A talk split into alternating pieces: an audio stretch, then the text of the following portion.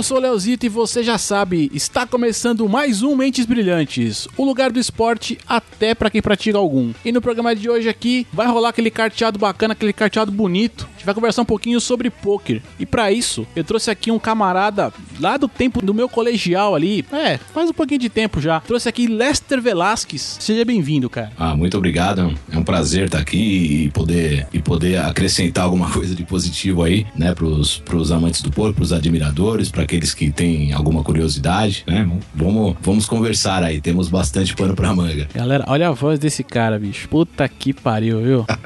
que isso, obrigado. É, é muita sedução. Vamos, editor, sobe o som aí, manda os recados e vamos que vamos.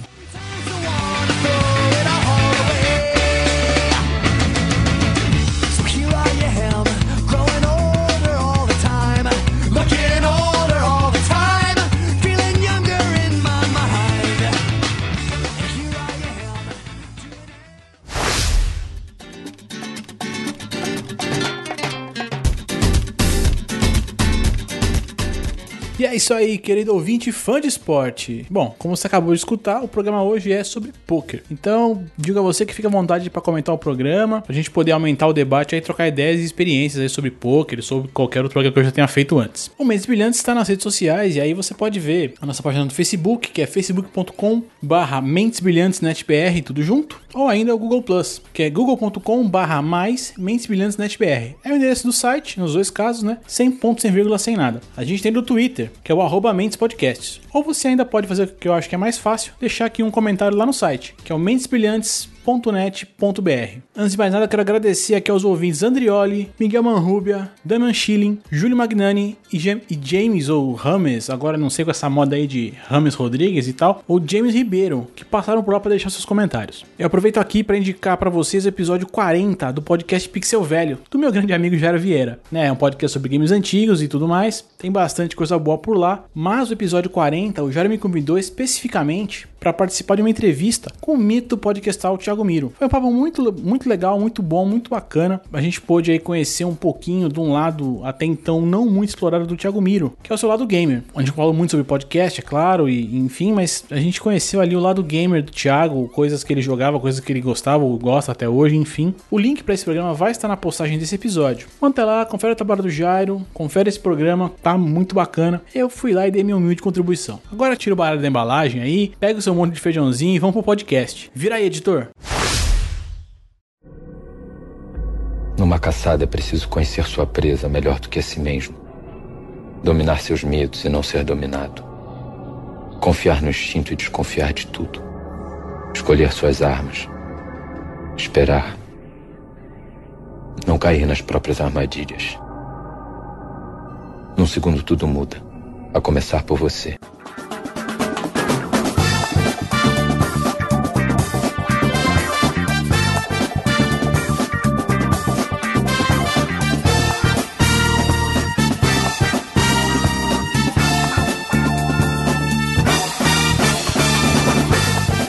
Galera, estamos de volta aqui e hoje o assunto do programa é poker. Mas antes de chegar no poker, vamos conversar aqui e apresentar primeiro o convidado, um cara que eu tenho aí orgulho de ter conhecido realmente no colegial. A gente estudou no Senai na mesma época. A gente vivia ali na quadra jogando basquete, um infernizando a vida do outro. O cara era marrento pra. É, deve ser marrento até hoje, né?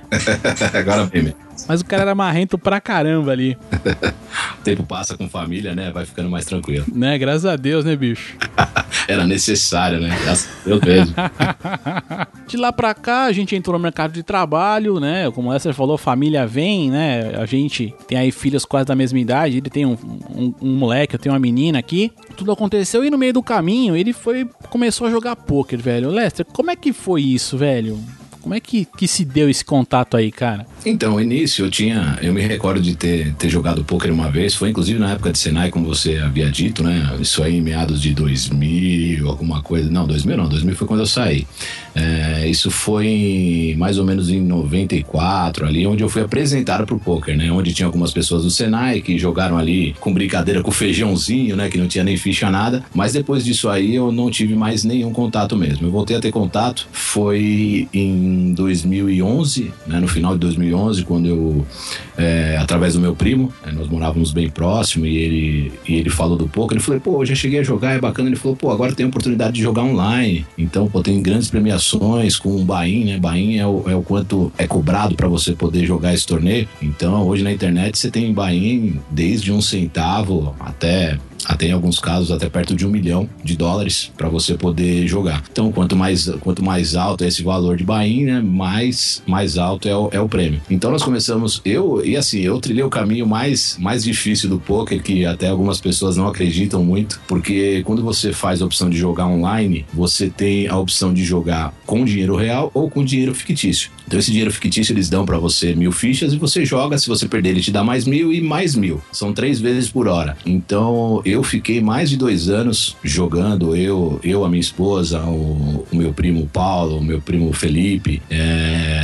o Ricardo, né, o Ricardinho. Ficamos jogando bastante tempo assim. Eles jogaram menos tempo. O Paulinho também jogou mais ou menos nos dois anos. Então, assim, é uma estrutura de jogo diferente. Então, nós iniciamos, é, iniciamos por aí. Então, não tinha que investir nada, era o jogo pelo jogo. Então ali foi pegando tarimba, foi pegando algumas técnicas, né? Em conjunto a isso, fazendo alguns estudos também. Foi onde a gente começou a crescer. Mas o começo foi exatamente, foi, foi assim mesmo, através de influência de amigos e pelo jogo mesmo na pela internet. Pela comodidade, por poder jogar em casa, por poder jogar torneios de até um centavo. Nunca você vai jogar um torneio ao vivo com, por menos. Tem alguns que são gratuitos, mas é, tem outros adendos lá quando ele é gratuito, né? Mas a, a, o início foi, foi por aí mesmo, né? Com online, cara, pô, jamais. Eu, porque eu lembro de ter jogos, né? Eu, eu, sempre gostei de jogos de computador, videogame, essas paradas e tal. E via muito, tinha né, muito jogo de poker antigamente, mas é, depois, quando começou a estourar um pouco mais essa coisa do. Esses sites, né, de, de, jogo mesmo e tal, mais, mais pesado, aí eu já não acompanhei mais, cara. Mas já não,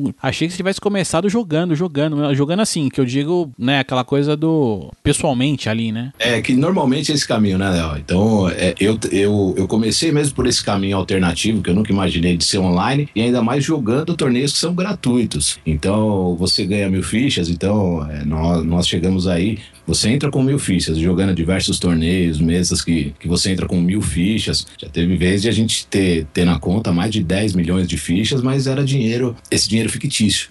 então é um caminho diferente porque, além de ser online, é, é um, algo de graça. E normalmente todo mundo sabe que poker, pela emoção das apostas e tudo mais, é, tem que ter alguma coisa, né? Tem que ter alguma coisa em disputa. Justamente porque se você não tem nada em disputa, a, a, a é muito maior a tendência de você. É, é, querer dar win em tudo. Então o jogo fica descompromissado. Isso é o que eu mais escuto falar, cara. Essa coisa de tem que, tem que valer alguma coisa, não importa o que seja, né? Aquela coisa, você citou, ah, jogamos no feijãozinho, mas tinha que valer o feijãozinho, cara. Isso é o que eu mais escuto falar de, sobre o poker, assim. É essa coisa de ter que valer, né? É que até nesse caso, no caso do feijão, o feijão representava, ele era uma representação do valor monetário. Então, a cada um real que você dá, você tem 10 feijões. Então, desde lá do começo, já valia mesmo alguma coisa. Então, como a gente tinha realmente um grande interesse de saber, eh, de, de observar qual era o crescimento do poker no mundo, né? o, o boom do poker no mundo, ele foi dado justamente pelo Chris Moneymaker, que é um jogador americano e que ele jogou o maior evento de todos, que é a World Series of Poker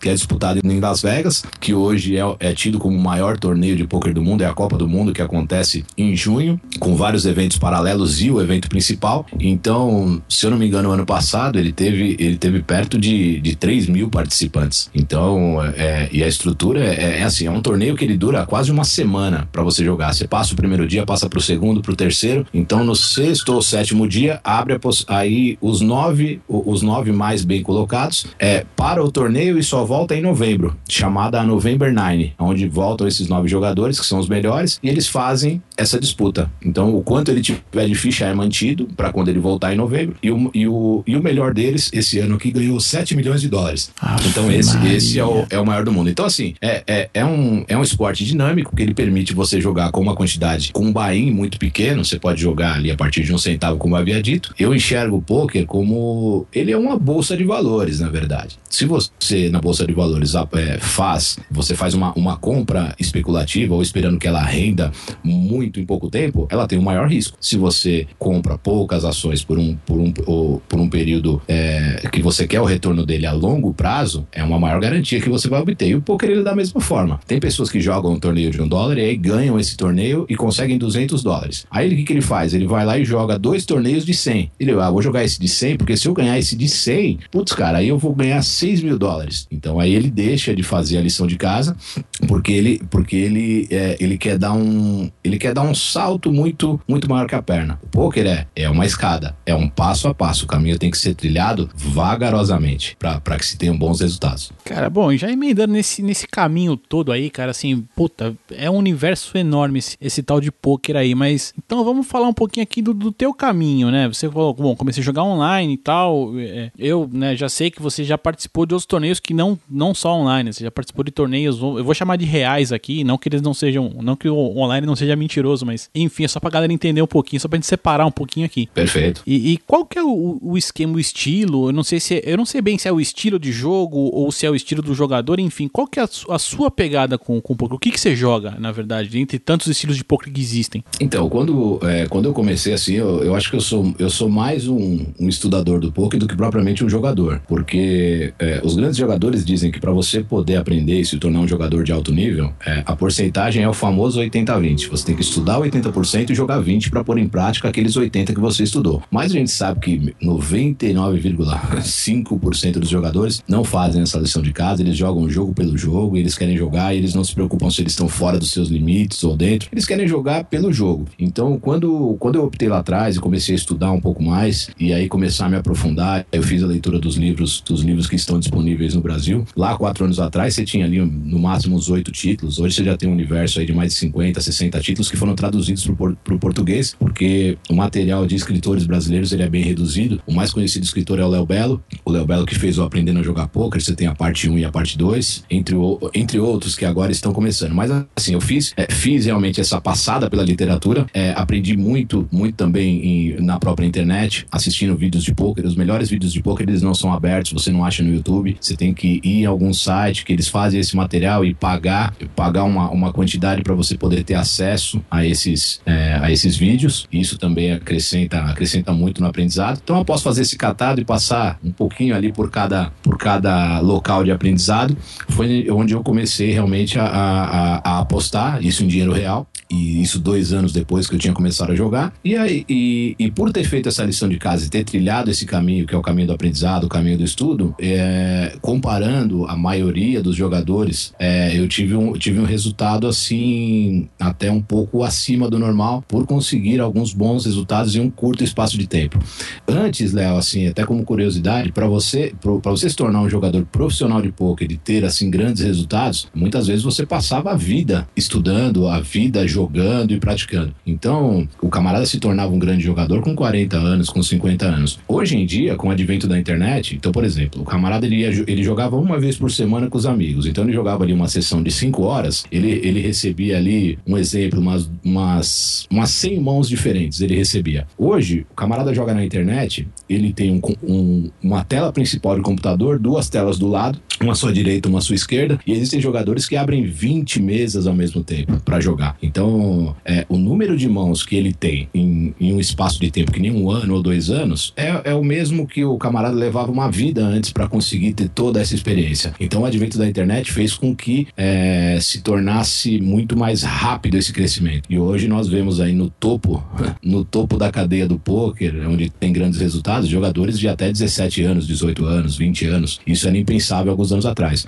Então, o caminho que eu escolhi foi pela internet, por essa comodidade, por eu poder jogar em casa, por poder estar perto dos meus familiares e poder jogar e, e poder jogar com bains pequenos. Então, isso para mim foi, foi um dos grandes atrativos. E aí, por eu ter, ter obtido alguns resultados expressivos no online, eu acabei continuando. É, e essa, esse link com o poker, como nós dissemos aqui, o poker real, esse link eu comecei também a fazer, é, também através de amigos que disseram: ah, tem um lugar ali que o pessoal joga que, que não é barato, com 50 reais, outro é com 100, tem outro que é lugar que é 20. E aí eu fui também jogando o, o poker ao vivo e foi onde também fui me, me especializando também no ao vivo. Mas são, são, são jogos bem distintos, Léo. São bem, eles, têm, eles têm as suas características e as suas diferenças. Ah, eu imagino que só o contato de você olhar pro adversário ali, né? Expressão corporal, que eu acho que é muito, muito importante, né? Na, na mesa mesmo ali, né?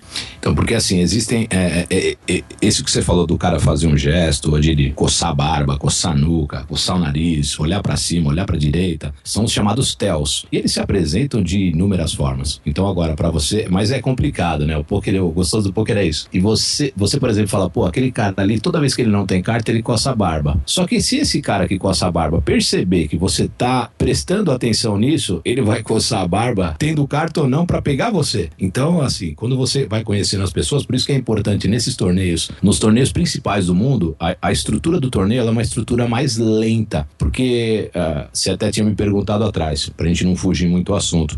O, o, o foco o, o poker que é, é o mais praticado no mundo é a modalidade chamada Texas Hold'em, onde você tem, você recebe duas cartas, cada jogador recebe as duas cartas e, e é feita uma rodada de apostas, sempre no sentido horário. Então você tem a posição do dealer, que é a posição do botão. Esse botão é um, é um botão mesmo físico que fica na frente de quem é a vez. Então é, você, as posições são sempre tem um botão, a direita, a direita do botão tem o small e a direita do small blind tem o big blind. Essas são as três principais posições. Então o que está com o botão do dealer, ele é o último a falar. Só que ele é o último a falar depois da primeira rodada. Nessa primeira rodada, os últimos a falar são o small blind e o big blind. E no poker, o último a falar, ele é sempre quem tem a melhor, é, a melhor condição para poder jogar. E estatisticamente, matematicamente, é a posição que mais ganha, ganha os potes. Porque ele é o último a falar. Então, isso é o mesmo princípio do, mesmo princípio do truco. O cara que é 嗯哦哦哦 o pé, né? Ele que, ele que é ali é o botão, ele é o último a falar, ele pode tomar a decisão depois que todos os outros tiverem tomado a decisão. Então, isso é tão importante que teve alguns estudos que foram feitos alguns testes que foram feitos. É, teve uma britânica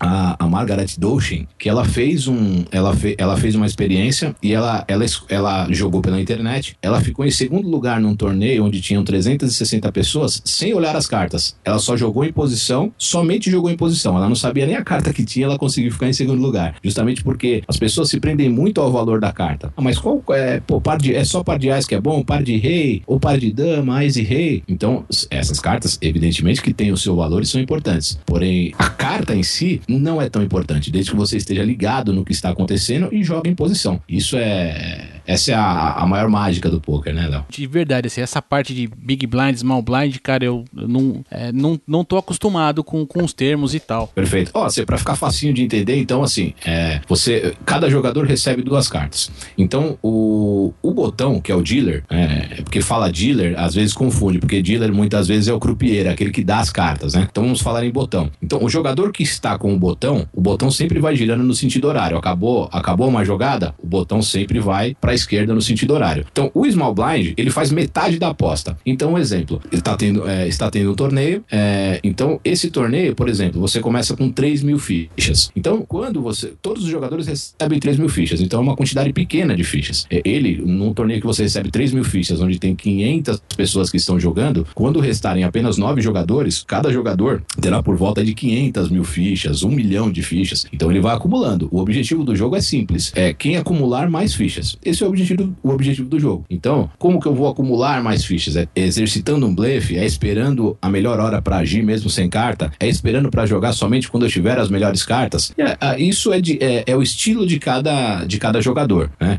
Então, é, se você começa com 3 mil fichas, então é um exemplo. Qual que é a aposta cheia? Ah, o Big Blind paga a aposta cheia. É uma jogada obrigatória. Ele é, é obrigado a pagar porque se ficassem sentado todos na mesa e fossem jogar apenas quando tivessem cartas boas, ia ficar um jogo chato pra danar, né? Então, obrigatoriamente, a cada rodada, um tem que fazer a aposta cheia e o small blind faz me meia aposta. Então, se o big blind vai pagar 200, obrigatoriamente, o small blind vai pagar 100. E o dealer, que é o botão, não vai pagar nada, assim como todos os demais jogadores, que normalmente a mesa é formada por nove jogadores, os outros nove não pagam nada. Eles podem ir ou não na mão. Então, pra, pra esclarecer um pouco essa questão, lá. O que eu acho mais interessante no poker, na verdade, é toda a parte matemática por trás dele, né? Que não tá necessariamente na carta em si, não tá na rodada às vezes. É, é aquela coisa do cara. É, você não tem que analisar a carta em si, mas é, é a carta, é o jogador, é. é puta, tem, é muita coisa mesmo, cara. Eu, eu fico admirado de ver ué, é, é, caras que jogam poker. Ainda mais você falando que agora, pelo aprendizado, um cara tem que. É, antes você jogava, né? Você, uma pessoa com outras pessoas do lado, conseguia jogar uma vez por semana, mesmo que jogasse todo dia. Mas agora um cara, um cara sentado em casa joga mais de 20 mesas ali ao mesmo tempo. Puta, eu acho maluco, cara. Eu, não, eu acho uma extrapolação matemática assim absurda, né?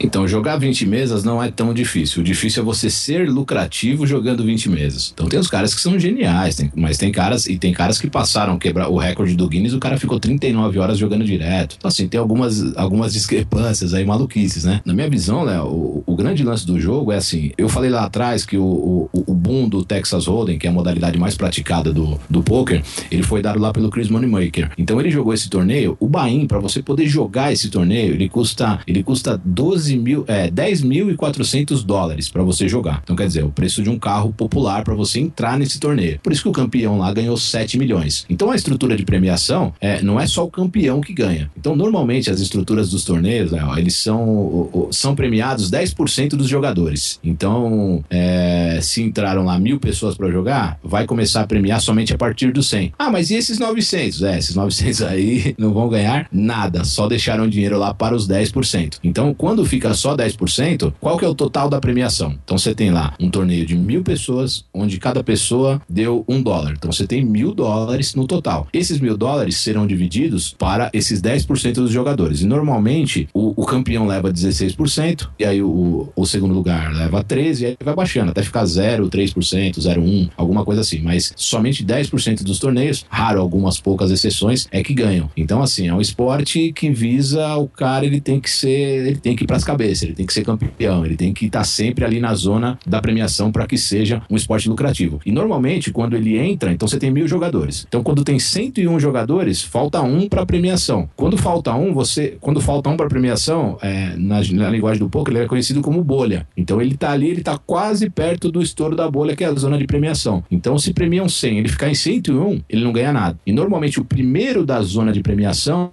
ele vai dobrar o investimento. Então, se ele apostou um dólar no torneio, se ele ficar ali entre os 100 primeiros, que é o 10%, que é a nata do torneio, ele dobra, normalmente ele dobra o investimento. Então, ele começa a ganhar 2 dólares. E aí vai caindo gente, vai subindo para 3, para 5, para 10, para 100, vai subindo conforme cai as pessoas. Então, como eu falei a princípio, o Texas Hold'em ele é o mais praticado, mas o poker ele existe inúmeras modalidades que são jogadas aí pelo mundo afora. Eu comecei a estudar o Texas Hold'em, mas depois eu comecei a me aprofundar, passei por todos os estilos, pelos estilos não, por todas as modalidades. Então você tem o Texas, é, você tem o Texas Hold'em que ele é limite, onde as apostas, lembra que eu falei de 100 do small blind, 200 do big blind? Um exemplo, nesse na na estrutura onde é limitada as apostas, o camarada só pode dobrar. Então o camarada é 200, o cara o primeiro a apostar sai e dá um raise. Raise é ele, ele está aumentando a aposta. Então o camarada pagou 200 obrigatório, o que, que ele faz? Ele vai lá e aumenta para 400. E o camarada só pode voltar para 800. Eles só, eles só vão dobrando. Esse é o limite. Agora, a modalidade que é a mais difundida e mais amada pelo mundo todo é o Texas No Limit Hold'em. Então, se o camarada pôs 200 obrigatório, o outro camarada que tinha que saiu para apostar, que era o agressor, apostou 400. Um terceiro jogador pode entrar, se ele tiver 500, é, se ele tiver, por exemplo, é, 10 mil fichas, ele pode apostar e falar win. Ele pode apostar as 10 mil de uma vez. Então, são, é, essas são as principais diferenças. Então, o poker que era jogado, é, que as pessoas jogavam na infância, que jogavam ali com a família, com os tios e tal, era o poker fechado de cinco cartas, onde você recebia cinco cartas na mão e depois eram abertas as cartas comunitárias na mesa. Hoje em dia, é, depois da explosão do Texas Hold'em, por que, que a gente falou lá da importância de você apostar com boas mãos, mas apostar também sem boas mãos? Porque você só recebe no Texas, ao contrário do, do, do poker fechado, você recebe duas cartas apenas e é aberta cinco cartas comunitárias. Pra gente ter uma mão no poker, para quem não tem muita familiaridade com, com, com o poker, como, como ele é jogado, como funcionam as regras, o objetivo, você tem no Texas Hold'em, você tem duas cartas. Então você tem que pegar essas duas cartas que está na sua mão e juntar com essas cinco cartas que são abertas. Então cada jogador recebe duas cartas, é feita uma rodada de apostas antes de abrir as cartas comunitárias, é feita uma rodada de apostas. Passando dessa rodada, aí o, o camarada que está com um botão na frente dele, quando passa essa primeira rodada de apostas, ele vai ser sempre o último a falar. Então é por isso que ele tem a vantagem. Ele, ele recebe duas e abre em cinco. Então você tem a primeira rodada de aposta, abrem três cartas comunitárias de uma vez. E aí depois tem mais uma rodada de apostas, é aberta a quarta. Então essas três primeiras é chamada de flop. A segunda rodada, que é onde vai ser aberta a quarta carta comunitária, na primeira rodada abrem três de uma vez, na segunda abrem uma só e na última, que é a quinta, também abre uma só. Então as três primeiras são chamadas de flop, a, a quarta carta é chamada de turn e a quinta carta é chamada de river, que é a última carta e que é o pedra no calcanhar de muita gente, porque às vezes o camarada tá jogando e tá ganhando a mão até a quarta e na última carta o outro camarada trinca tal, ele acaba perdendo, faz uma mão melhor. Então o objetivo é você fazer par, né? Então se você tem um Ás e um 5 na mão e bateu Ás, Ás 10 e 8, você fez um par de Ás. Se você tem Ás e 5 e bate Ás 5 e 3, você fez dois pares. Só que se bate Ás 5 e 3, o cara que tem 2 e 4 na mão, ele faz sequência e tem uma, melhor, uma mão melhor que a sua e ganha. Você fala, pô, mas o camarada não vai entrar na mão com 2 e 4? Ah, mas tem muita gente que entra.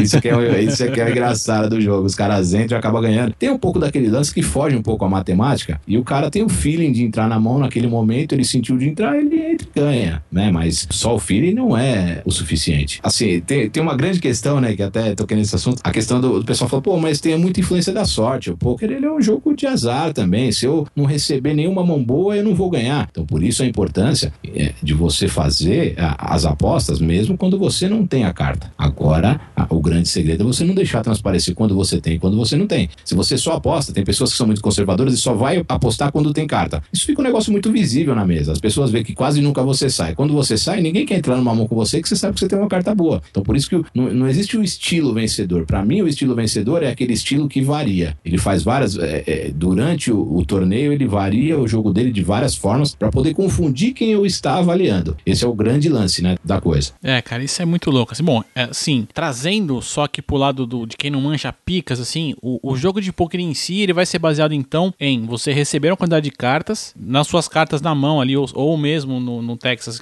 no Texas Hold'em que você explicou pra gente. É, você vai ter que fazer combinações com duas cartas na sua mão e as outras vão estar na mesa, né? E isso vão formar essas combinações. E aí é formar par ou formar sequência que vai determinar se a sua mão é mais forte que a do outro. Exatamente. A então, princípio é isso, é só que ainda fora isso, você ainda tem é, essa coisa de jogar, que você falou, jogar sem a carta. Às vezes o cara não tem nada e pode ser que ele mesmo sem nada leve a mão, sei lá, leve o, a rodada. Então, exatamente. Quais são as formas de você fazer uma, uma mão no, no poker? Então você tem lá, primeiro é o par. Então você fez um par, você tem um jogo bom. Você pode, primeiro você faz o par, você pode ter depois os dois pares, então você tem ás, ás e cinco na mão. Aí bateu lá o ás, o cinco e o valete. Então, é, você fez dois pares. Depois batem as outras duas, tá? Mas você tem dois pares. Dois pares ganha de um par. Então não tem três pares. Então, ou você faz dois pares, ou você faz uma trinca. Então, essa é a ordem. A primeira ordem é um par, a segunda ordem são dois pares, a terceira, a terceira melhor mão é a trinca. É quando você sai com, por exemplo, você tem uh, foram dadas distribuídas as cartas e você saiu com um par de noves na mão. Então você não precisa dessas cartas comunitárias para fazer um par, como, a, como essa mão anterior que tinha um Ás e 5. Eu preciso que bata o Ás na carta comunitária ou que bata o 5 para eu formar alguma coisa. Quando eu saio com um par na mão, as minhas chances elas multiplicam. Então, se eu tenho um par de 9 e quando bate as três primeiras cartas, são as cartas comunitárias, elas bate um outro 9, eu trinquei. Então você tem um par é bom, dois pares melhor, depois você tem a trinca, e aí você pode fazer, por exemplo, você tem um par de 9 na mão, bateu um 9 nas cartas comunitárias, nas três primeiras cartas bateu 9, 5 e 5. E você tem um par na mão, então você tem um trio, que é os dois 9 mais o 9 da mesa, e dois 5.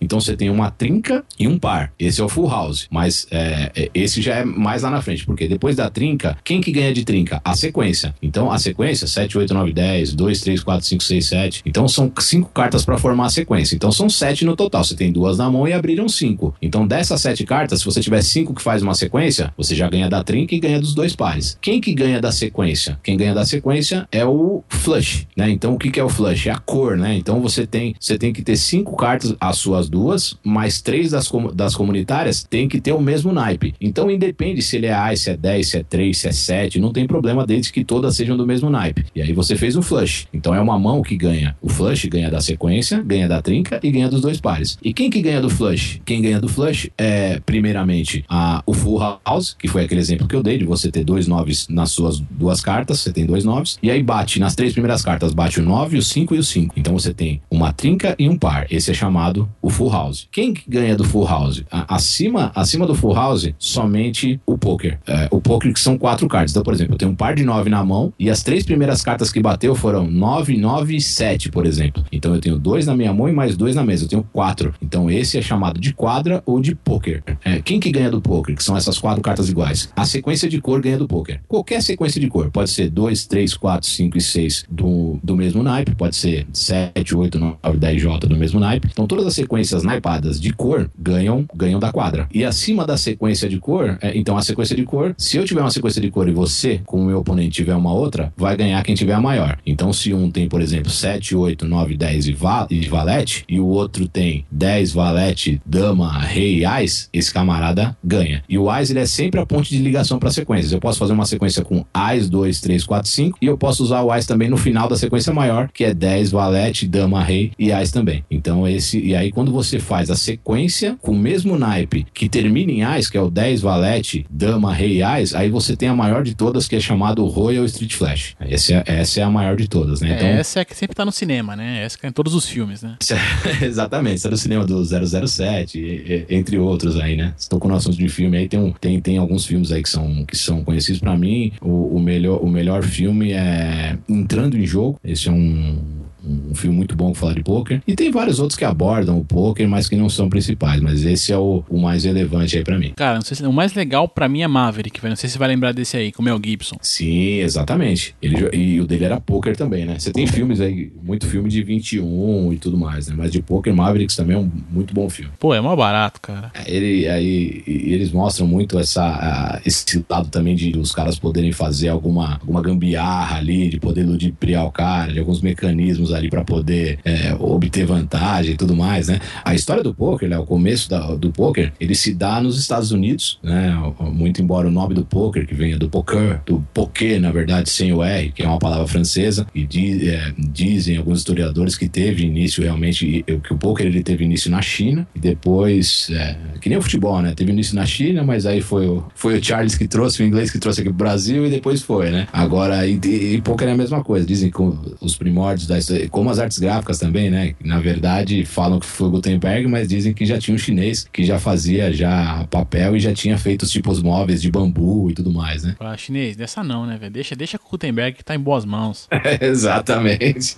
que é o mais pop, né? Então, a, a história, eles têm várias vertentes, né? Mas ele começou realmente a explodir, foi quando é, se jogava isso mesmo, na época de Velho Oeste, mas teve o seu boom lá na época do, do Rio Mississippi, onde você tinha aquelas grandes embarcações de vários mercadores, vários comerciantes que vinham por lá e os jogadores que tinham, que sabiam o que estavam fazendo, é, realmente ganhavam, ganhavam muita grana e faziam a vida. Só que os camaradas lá, eles tinham uma maleta que eles levavam a ficha e levavam as cartas e levava também no fundo falso um revólver, né? Tinha que ter, né, mano? Ainda mais você navegando num rio distante, há muito tempo atrás, você vê que não tinha muita segurança tudo mais, então a segurança era ele, ele próprio, né? Então, é, é, esse lance de, do poker, ele ser jogado com cinco cartas na mão e depois fazer as trocas, ser substituído pelo Texas Hold'em, foi nada mais, nada menos que uma manobra dos jogadores profissionais que sabiam o que estavam fazendo para poder, para poder conseguir é, mais apostas. Então, aquele cara que sabe o que está fazendo, ele vai extrair o máximo possível numa mão boa. Por isso que você recebe as cartas, tem uma rodada de apostas. Sem abrir nenhuma comunitária, tem uma rodada. Depois que abre as três, tem outra rodada, é a segunda. Depois abre a quarta, tem outra rodada. E depois bate a última, tem outra rodada. Então, quer dizer, são quatro rodadas de aposta com uma mesma mão que você tem. Então, é por isso que foi introduzido você reduzir o número de cartas na mão e aumentar o número de rodadas para que se obtesse um lucro maior. Por isso que foi feito e depois é, foi, acabou sendo a fórmula que obteve com muito sucesso. Então essa é a fórmula mais difundida e a mais praticada no mundo. Mas na linha do poker você tem o Texas Limit, o Texas No Limit, você tem o Omaha, que ao invés de você receber duas cartas, você recebe quatro cartas na mão e são abertas as cinco cartas comunitárias do mesmo jeito. Você tem outro, uma outra modalidade que é o Haas. Então a, a melhor jogada do Haas é quando você tem com, as, suas cartas da mão mais as cartas da mesa, o Ás 2, 3, 4, 5. Então ele é o contrário. Quanto menor as suas cartas, mais, mais vencedora é a sua mão. Ah, ele inverte a ordem da sequência, então é isso? Inverte, exatamente. Ele acaba invertendo. Isso no Rasa. Aí você tem também a modalidade que é o Stude. Então no Stude, é, você recebe você recebe três cartas ao invés de duas, só que duas ficam escondidas e uma fica aberta. E depois, como, como já tem uma aberta, depois são abertas mais quatro cartas para ficar cinco. Só que é aberto quatro cartas para mim, quatro cartas para outro jogador, quatro para outro jogador. É como se fosse um Texas Hold'em, só que em vez de abrir cinco cartas comunitárias para todos os jogadores, para cada jogador abre cinco cartas. Então eu tenho, eu tenho duas cartas escondidas que ninguém sabe qual, qual é e as outras são abertas e todo mundo fica vendo. Então dá para se ter uma ideia do que eu possa ter na mão ou do que eu possa estar tentando formar na mão. E tanto o Omaha quanto o Studio, você tem o Omaha, o Omaha e o Studio High e o Omaha e o Studio Low. Então no High Low eu jogo com quatro cartas e aí eu posso formar a sequência para cima, que é do 10, valete, dama, rei. Eu posso formar um jogo para cima, como eu posso formar para baixo, mas no mesmo jogo. Então o pote ele é dividido em dois. Então quem tem a, a melhor mão baixa, ah, vai metade dos prêmios vai para esse. Quem tem a maior mão alta, metade vai para esse. Esse é um jogo de uma complexidade bem mais alta, né, onde exige do jogador, claro, fora concentração, exige também um conhecimento matemático também um pouco um pouco mais apurado. É, porque a minha cabeça aqui já virou um trevo, brother. Eu, eu entendi o que você falou, mas é maluco isso, cara. Maluquíssimo. Não, realmente. É, é porque assim, é, são números e cartas, é, é, uma loucura. A primeira vez que o camarada. Qual que é o, o, site mais conhecido do mundo é, hoje é o Poker Stars. Então, quando a primeira vez que eu abri o Poker Stars, que apareceu lá todas as abas e todas as possibilidades de jogos, aí aparece assim, sempre no canto superior esquerdo, aparece 100 e 180 mil jogadores online em 30 mil mesas, por exemplo. Aparece todo mundo lá que tá online. Aí quando eu abri aquilo a primeira vez, eu fiquei a, alucinado. Eu falei, meu, eu não vou nem. A primeira vez eu fechei, eu nem joguei. Porque parecia um painel de avião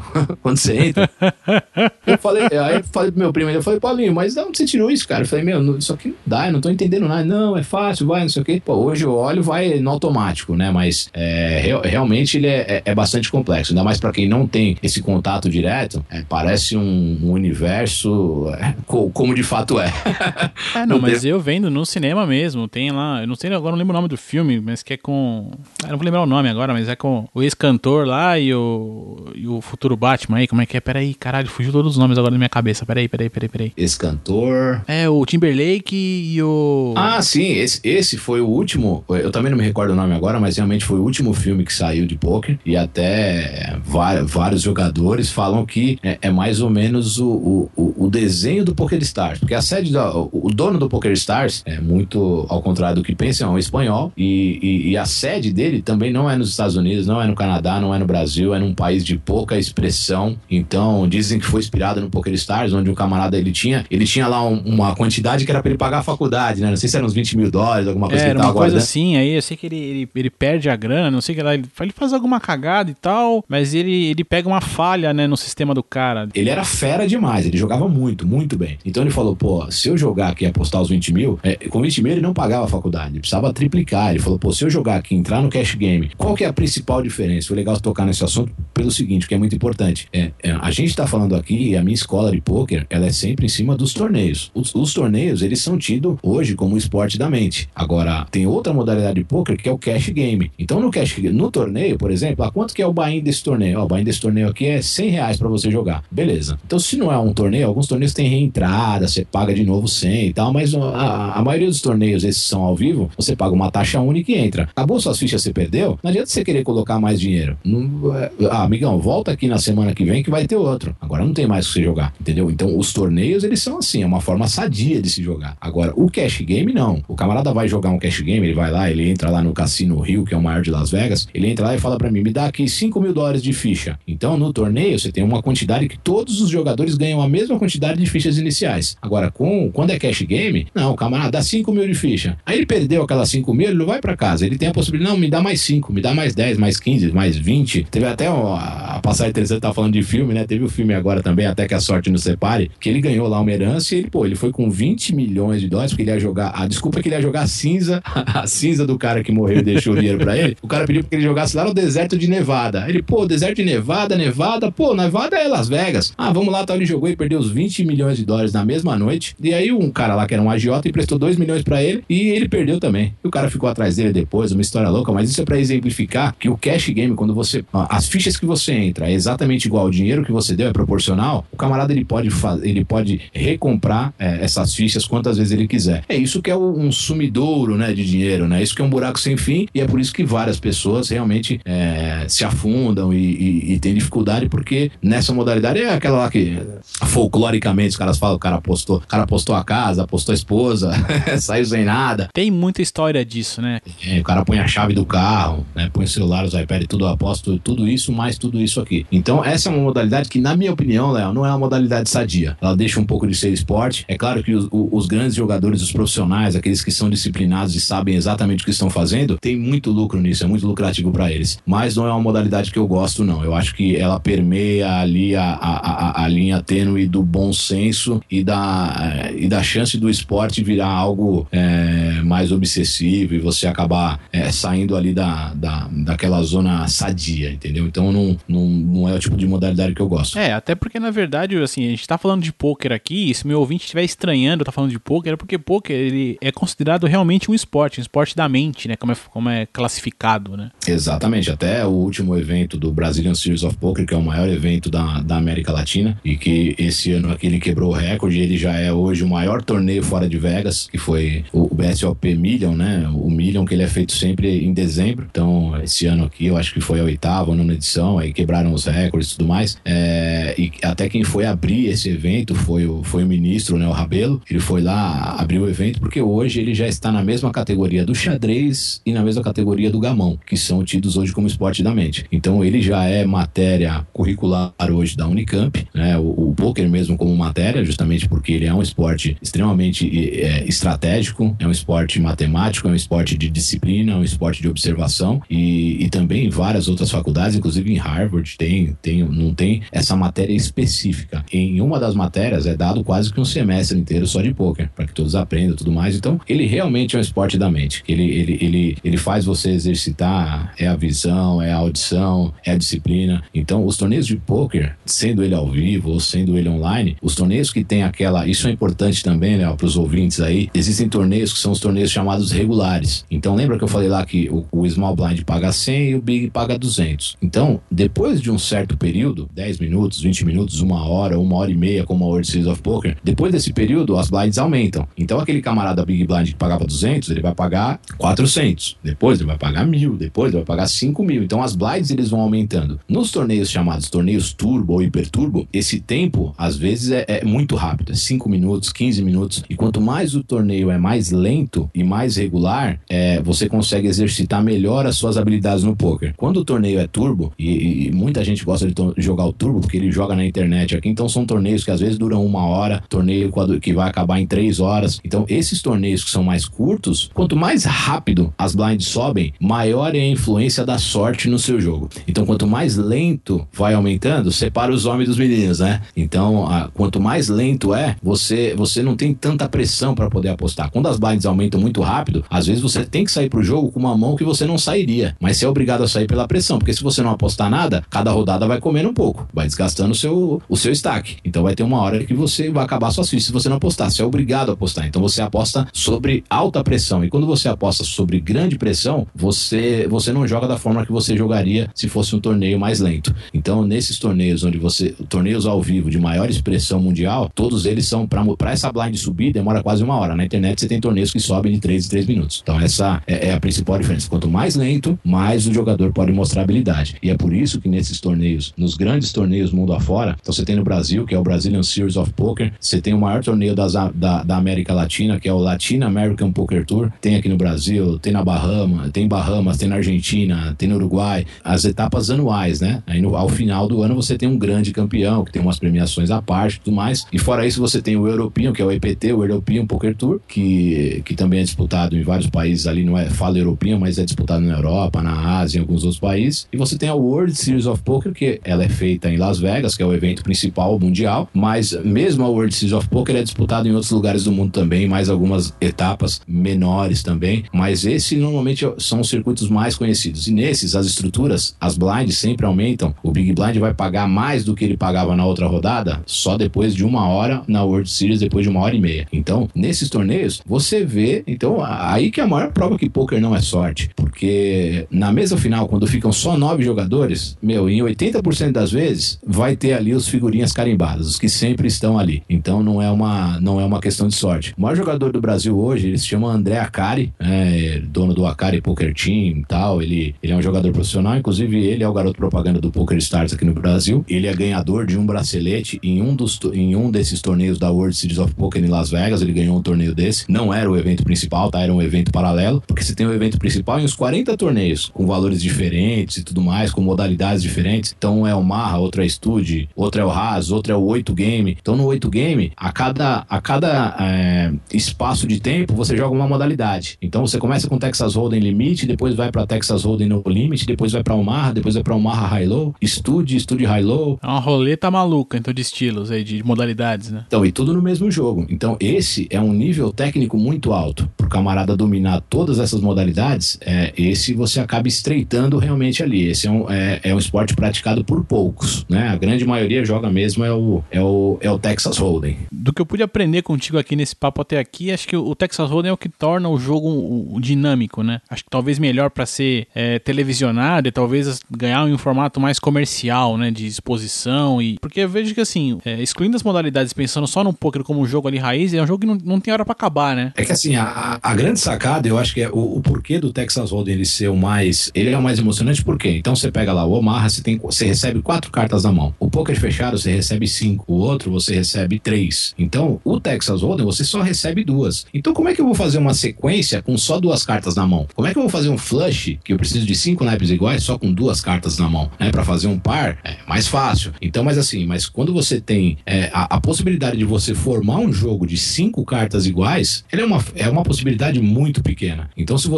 jogar esperando acertar alguma coisa boa, a possibilidade é você. Essas três primeiras cartas que abre comunitária é chamada de flop. A chance de você acertar um bom flop quando você entra numa rodada de apostas, putz, é, é, é praticamente um ou dois para dez. Então, você só vai acertar alguma coisa no flop a cada dez rodadas. Então, quando chega no momento do torneio onde, as, onde o Big Blind é muito alto, então nas fases determinantes do torneio, lá nas fases finais, o camarada às vezes ele tem cinco Big Blinds, tem quatro Big Blinds, dez Big Blinds. Então, é, aí começa a ser a flor da pele mesmo, é, nervosismo. Nessa última fase do torneio é muita pressão. Então, você imagina, é, então se é mais ou menos ali 1 para 10 para eu formar alguma coisa, então a chance de eu não acertar alguma coisa é muito grande. Então, o camar... então é, os jogadores sabem disso. Então, eles vão fazer o que? Eles vão sempre te pressionar, vão sempre aumentar as apostas. Porque como a chance é muito pequena de você formar alguma coisa, é, aquele camarada que é agressivo e tá sempre apostando e tal, ele leva vantagem pelos outros que não são tão agressivos. Então, esse é o grande lance. Então, o camarada ter carta, bacana, sensacional. Agora, mesmo quando não tem o cara jogar da mesma forma e fazer com que todos acreditem que realmente ele tem uma mão boa, é, esse é o grande lance, é isso que é, é isso que apaixona, é isso que é imprevisível. Falando do Chris Moneymaker, que é aquele que um dos caras que fez o poker explodir no mundo, porque assim, o buy daquele torneio, como eu havia dito, ele é 10.400 dólares. Agora, ele não pagou os 10.400 dólares. Ele jogou um torneio de 20 dólares ao vivo que que davam duas vagas para esse evento principal. Então, ele entrou com 22 dólares, ganhou a vaga para esse torneio que para jogar custa 10,400 e ele ganhou o torneio de 2,400. Na época, acho que ele levou quase 4 milhões de dólares para casa. Ele fez 22 dólares virar 4 milhões e lá vai fumaça aí de. Então, o, o Chris Moneymaker, ele deu, é, é, é, realmente ele trouxe isso pro poker. Ele falou: pô, eu sou um cara, um jogador normal e que não tenho dinheiro para pagar essa, essas altas entradas, mas eu tenho um caminho aqui que se eu fizer tudo certo, existe uma chance de eu conseguir chegar e ganhar um prêmio dessa magnitude. Então, por isso que o poker se popularizou tanto no mundo, porque falou: pô, eu posso. Todo mundo começou a falar: pô, eu posso, eu posso, eu acredito, eu quero. Então, por isso que ele tornou essa popularidade. E quem faz a lição de casa, quem joga sempre dentro dos seus limites. Então, por exemplo, para você jogar um torneio de um dólar na internet, você tem que ter pelo menos 200 dólares no seu caixa. Então, se você tem 200 dólares no caixa e joga um torneio de um dólar, você vai jogar ele tranquilamente. Muito diferente de você só ter 200 e jogar um torneio de 200. Ali você tá apostando tudo. Você tá, você tá apostando tudo de uma vez. Você não pode apostar, que fala, pô, não vou apostar todas as minhas fichas aqui, né? Eu vou, eu vou diversificar, eu não vou investir tudo só em imóvel eu vou diversificar, eu vou ter alguma outra coisa. Então, o, poker é exatamente essa mesma coisa. Então, se o camarada tem 200 e ele joga um torneio de um dólar, ele vai jogar mais tranquilamente, ele não vai ficar muito preso, não vai ficar com muito medo de perder. Então, quando você joga um torneio com tudo que você tem, você tem uma tendência a ficar com muito mais medo, porque se você perder, você perde tudo. E esse medo, ele tira a sua audácia, né, de poder dar passos firmes ali em busca da vitória. Então, e tem muita gente que entra no torneio, ele quer ganhar, ele quer apostar, ele quer, ele quer, ele quer. Então, você não tem que querer ganhar. No poker, você precisa se posicionar para receber a vitória. Você não precisa necessariamente ir lá e ganhar e trazer no dente. Se posiciona, tenha paciência. Paciência, pô, é. Se pode deixar uma dica aqui no jogo, é realmente a paciência. Não nos torneios turbo, porque aí você não pode ter muita paciência, mas é realmente você ter paciência, se posicionar, esperar a hora certa. Mas, Léo, o que eu posso dizer em suma é que assim, o poker, é, não existe o certo e errado no poker. Não existe um, um, um método que possa garantir o sucesso, mas existem caminhos é, e maneiras para você maximizar as suas chances de ganhar.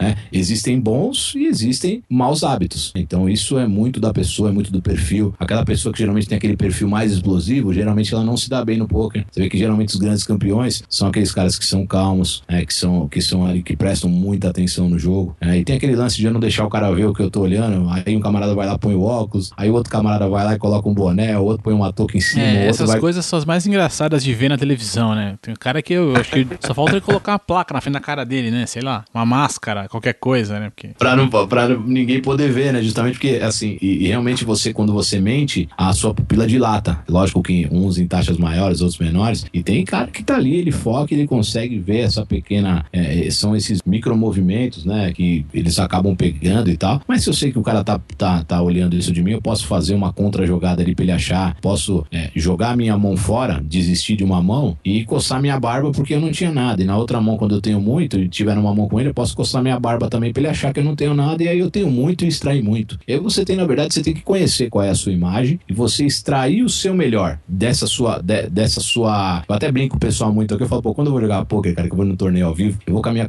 minha camisa do Corinthians, a mais velha que eu tenho. Eu ponho um fone de ouvido lá, um chinfrim que eu tenho. Vou com essa cara aqui de ZL, com essa parte de pagodeiro. E eu vou jogar. Os caras não acreditam. Quando é, eles acham, eles têm uma tendência a achar que eu sou um cara que tem uma tendência a blefar mais, pelo meu perfil físico e tudo mais. E, e eu uso isso muito, não, muito e até porque favor. você é marrento pra caralho, né, velho? Sempre foi, né, bicho? tem que fazer a cara sisuda, não, tá? não, é, tem que não, fazer meu, nada. meu querido ouvinte, meu querido, você não tem noção do que é jogar basquete com este safado, que o bicho é marrento.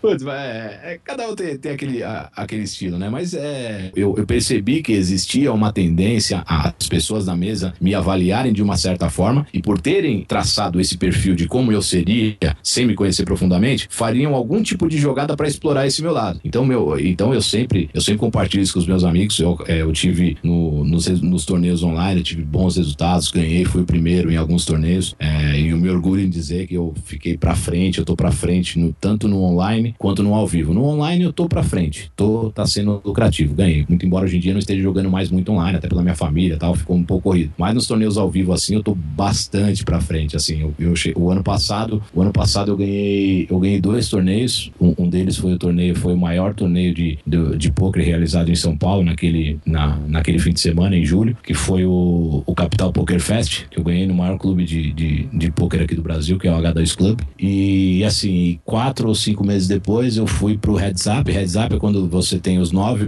os nove jogadores melhores ficam na mesa e quando afunila pra mente, somente dois é o Heads Up. E aí fui pro Heads Up, acabei tomando uma bad beat, que falam, né? Eu tinha uma mão superior, mas na abertura das cartas ela não segurou e eu acabei, eu acabei perdendo. Foi por um fator sorte, realmente. O camarada acabou tendo mais sorte naquele momento. Mas o poker também é isso, né? E aí acabei ficando em segundo lugar. Então foram contando tudo que eu gastei para jogar poker ao vivo e tudo que eu consegui ganhar. Putz, é uma proporção assim, eu gastei 7 para ganhar 100. Então, foi muito lucrativo para mim. É que hoje minha vida tá num turbilhão, com muito trabalho, com família, filho pequeno, procurando casa, tá? Eu não, não tô conseguindo, não tô conseguindo conciliar muito as coisas, não. Mas a, a, a dica é aquela lá. É realmente, é, quem tem realmente interesse de se aprofundar um pouco mais, de jogar, de conhecer um pouco mais do jogo, não tem muito pra onde fugir. Hoje, você tem uma ferramenta incrível aí que são os fóruns, né, de debate. Então, mas é difícil, até para quem tá começando, começar pelo fórum eu não indico, porque lá eles usam, usam um linguajar muito técnico, com muitas siglas, números que para você entender demora bastante tempo. Agora, se eu posso deixar uma dica, Léo, é para quem quiser começar, ou mesmo aquele que já sabe um pouco e ele quer se aprofundar um pouco mais, o Poker Stars, há, há dois anos atrás, fez um material fantástico e ele disponibilizou, se eu não me engano, são quase 20 capítulos, onde eles ensinam, cada um tem aproximadamente uns 23 minutos. Então, se você se o camarada entrar lá no YouTube e colocar lá tutorial Poker Stars, vai aparecer o primeiro lá e você vai continuando, vai clicando, ele vai te aparecendo todos, mas é um material fantástico que está em português. Inclusive o narrador lá é um narrador fantástico que, meu, é, tem uma dicção fantástica, conhece muito do jogo. Então é um material bem bacana para quem quer começar aí. Eu não indico começar pelos fóruns. E depois desse material, aí o camarada pode começar a surfar, procurar alguma coisa na internet, procurar alguns vídeos, ou mesmo começar a ler alguns livros. Posso deixar uma dica aqui, Léo, de livro, cara? Cara, fica à vontade, cara. Tem aquele do Léo Belo que eu falei, que é aprendendo a jogar poker, e depois dominando a arte do poker. Você tem um outro que é Texas Hold'em, é avançado e passo a passo, que é do Neil DeMyers, né, que é um que é um americano também, editora Marco Zero. Tem um outro livro também que eu acho muito bom, cara, que é do Gus Hansen, que é um dos maiores jogadores também americanos aí, um dos maiores jogadores da história do poker, que ele jogou, ele ganhou um torneio lá no cassino Monte Carlo, em Mônaco, e a cada, a cada mão que ele jogava, ele saía da mesa com um gravadorzinho e falava o que ele tinha feito. E ele foi fazendo isso, a cada mão ele saía, falava, narrava para depois ele escrever e o camarada acabou ganhando o torneio, cara, mesmo fazendo isso. Caraca, brother. Fantástico, fantástico, cara. Ele, ele conta que cada mão, como foi, que tipo de, que linha de raciocínio ele usou para tomar a decisão que ele tomou, que acabou culminando aí na, em ele ser um, o ganhador desse torneio, né? Ele ganhou, nesse, só nesse torneio ele ganhou quase um milhão de dólares, né? Foi um torneio na Ásia.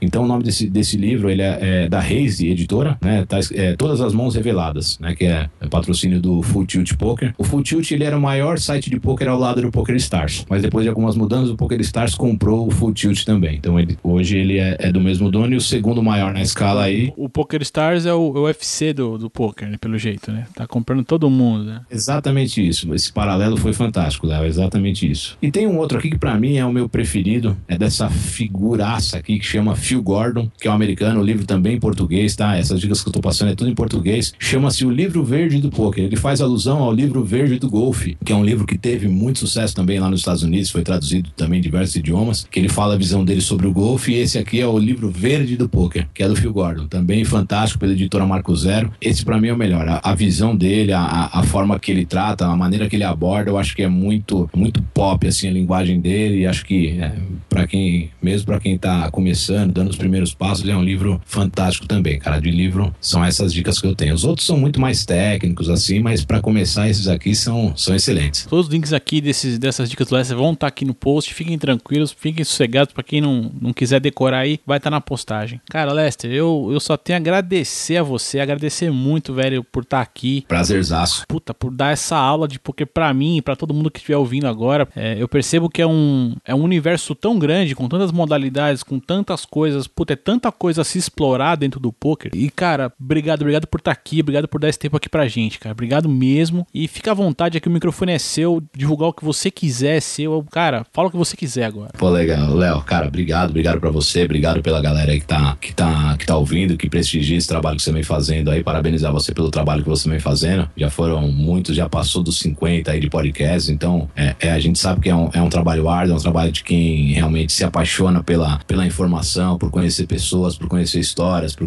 por conhecer modalidades. Fantástico esse trabalho, parabéns para você aí. Meu, eu só tenho a agradecer a esse. É, o poker, assim, eu tinha, eu tinha até uma fantasia, assim, de se tornar um jogador profissional e tudo mais, mas o, os jogadores profissionais eu percebo que eles têm uma. Quando você vive do jogo é diferente, né? Uma coisa é você ir lá no final de semana e bater uma bola, tal, faz um gol, faz um de bicicleta e toma lá uma pernada e tal. Outra coisa é você viver disso e depender disso para viver, né? O camarada, quando ele, quando ele vive do jogo, ele começa até a jogar de uma maneira diferente mais conservadora por depender muito do jogo, né? Então conheci muitos jogadores que são profissionais e na minha fase onde eu tava mais assíduo jogando direto, eu percebi até aqueles caras que jogavam e ganhavam dinheiro com o poker e eu começava a apertar um pouco mais eles. Então em algumas mãos que eu nem tinha uma boa carta e tal, eu apertava um pouco mais, fazia apostas altas e eles acabavam largando mesmo tendo uma mão melhor que a minha, porque eu percebia que eles viviam do jogo e tal. Então é, é, é um cenário de muita pressão que para mim não, não, não, é interessante, eu tenho outros planos, mas assim, como lazer, como esporte, assim, fica a dica, se você quer começar a brincar, comece com torneios baixos, torneios pequenos, quando você, quando você ganhar uma premiação, continue nos torneios pequenos até conseguir 200 vezes o valor da entrada. Né? Então, para você jogar, para você. É, eu, eu consegui ainda fazer, quando eu tava jogando sempre, mais assíduo, consegui é, ter uma conta, uma conta separada, ter ali um caixa realmente só para jogar poker. E eu sempre, eu era cobrado pelos meus familiares, né? O pessoal sempre torcia o nariz, pô, poker, jogo de azar. O cara acha que poker é roleta, né? Fala, pô, mas isso aí é, é jogo do bicho, é bingo. Falei, não, isso aí é um jogo de,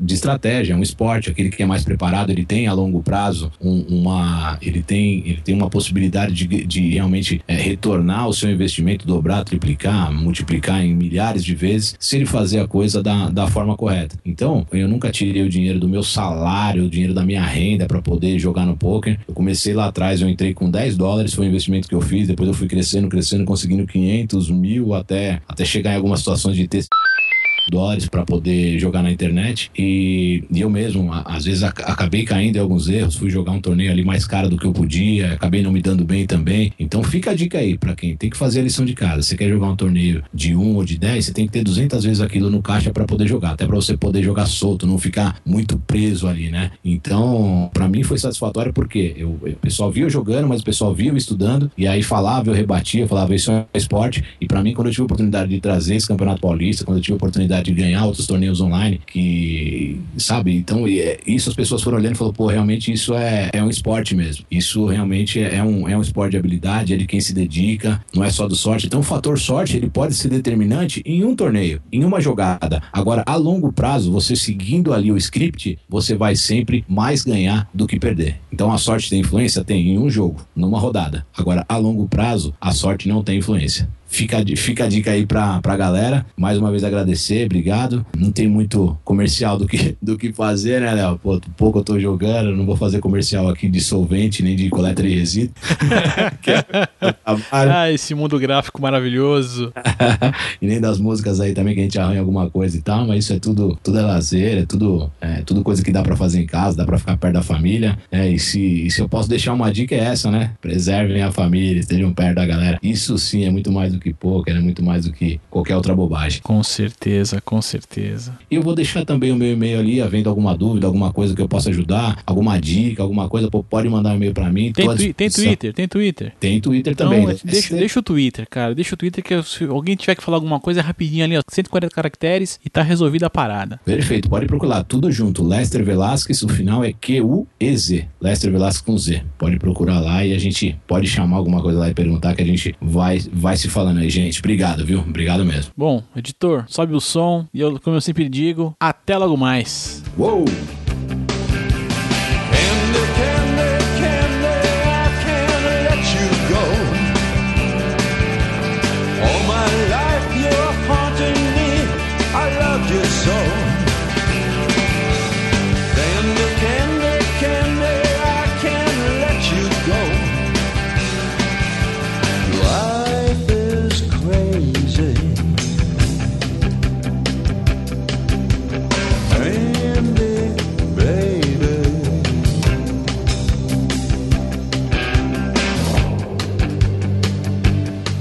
it hurt me real bad when you left.